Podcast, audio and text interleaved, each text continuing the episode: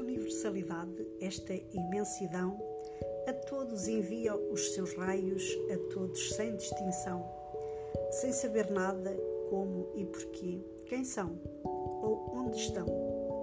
Chega desinteressado a todos os cantos do mundo, todas as pessoas contam, independentemente da sua ação.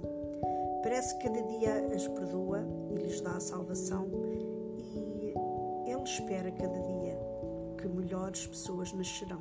E não será esta a melhor maneira de cada um de nós ver tanto valor que temos, tanto reconhecimento e tanta estimulação? Pensemos neste privilégio, nesta bênção imensa, nesta saudação, enquanto, neste mundo, todos continuarão um dia de sol, com nuvens ou não.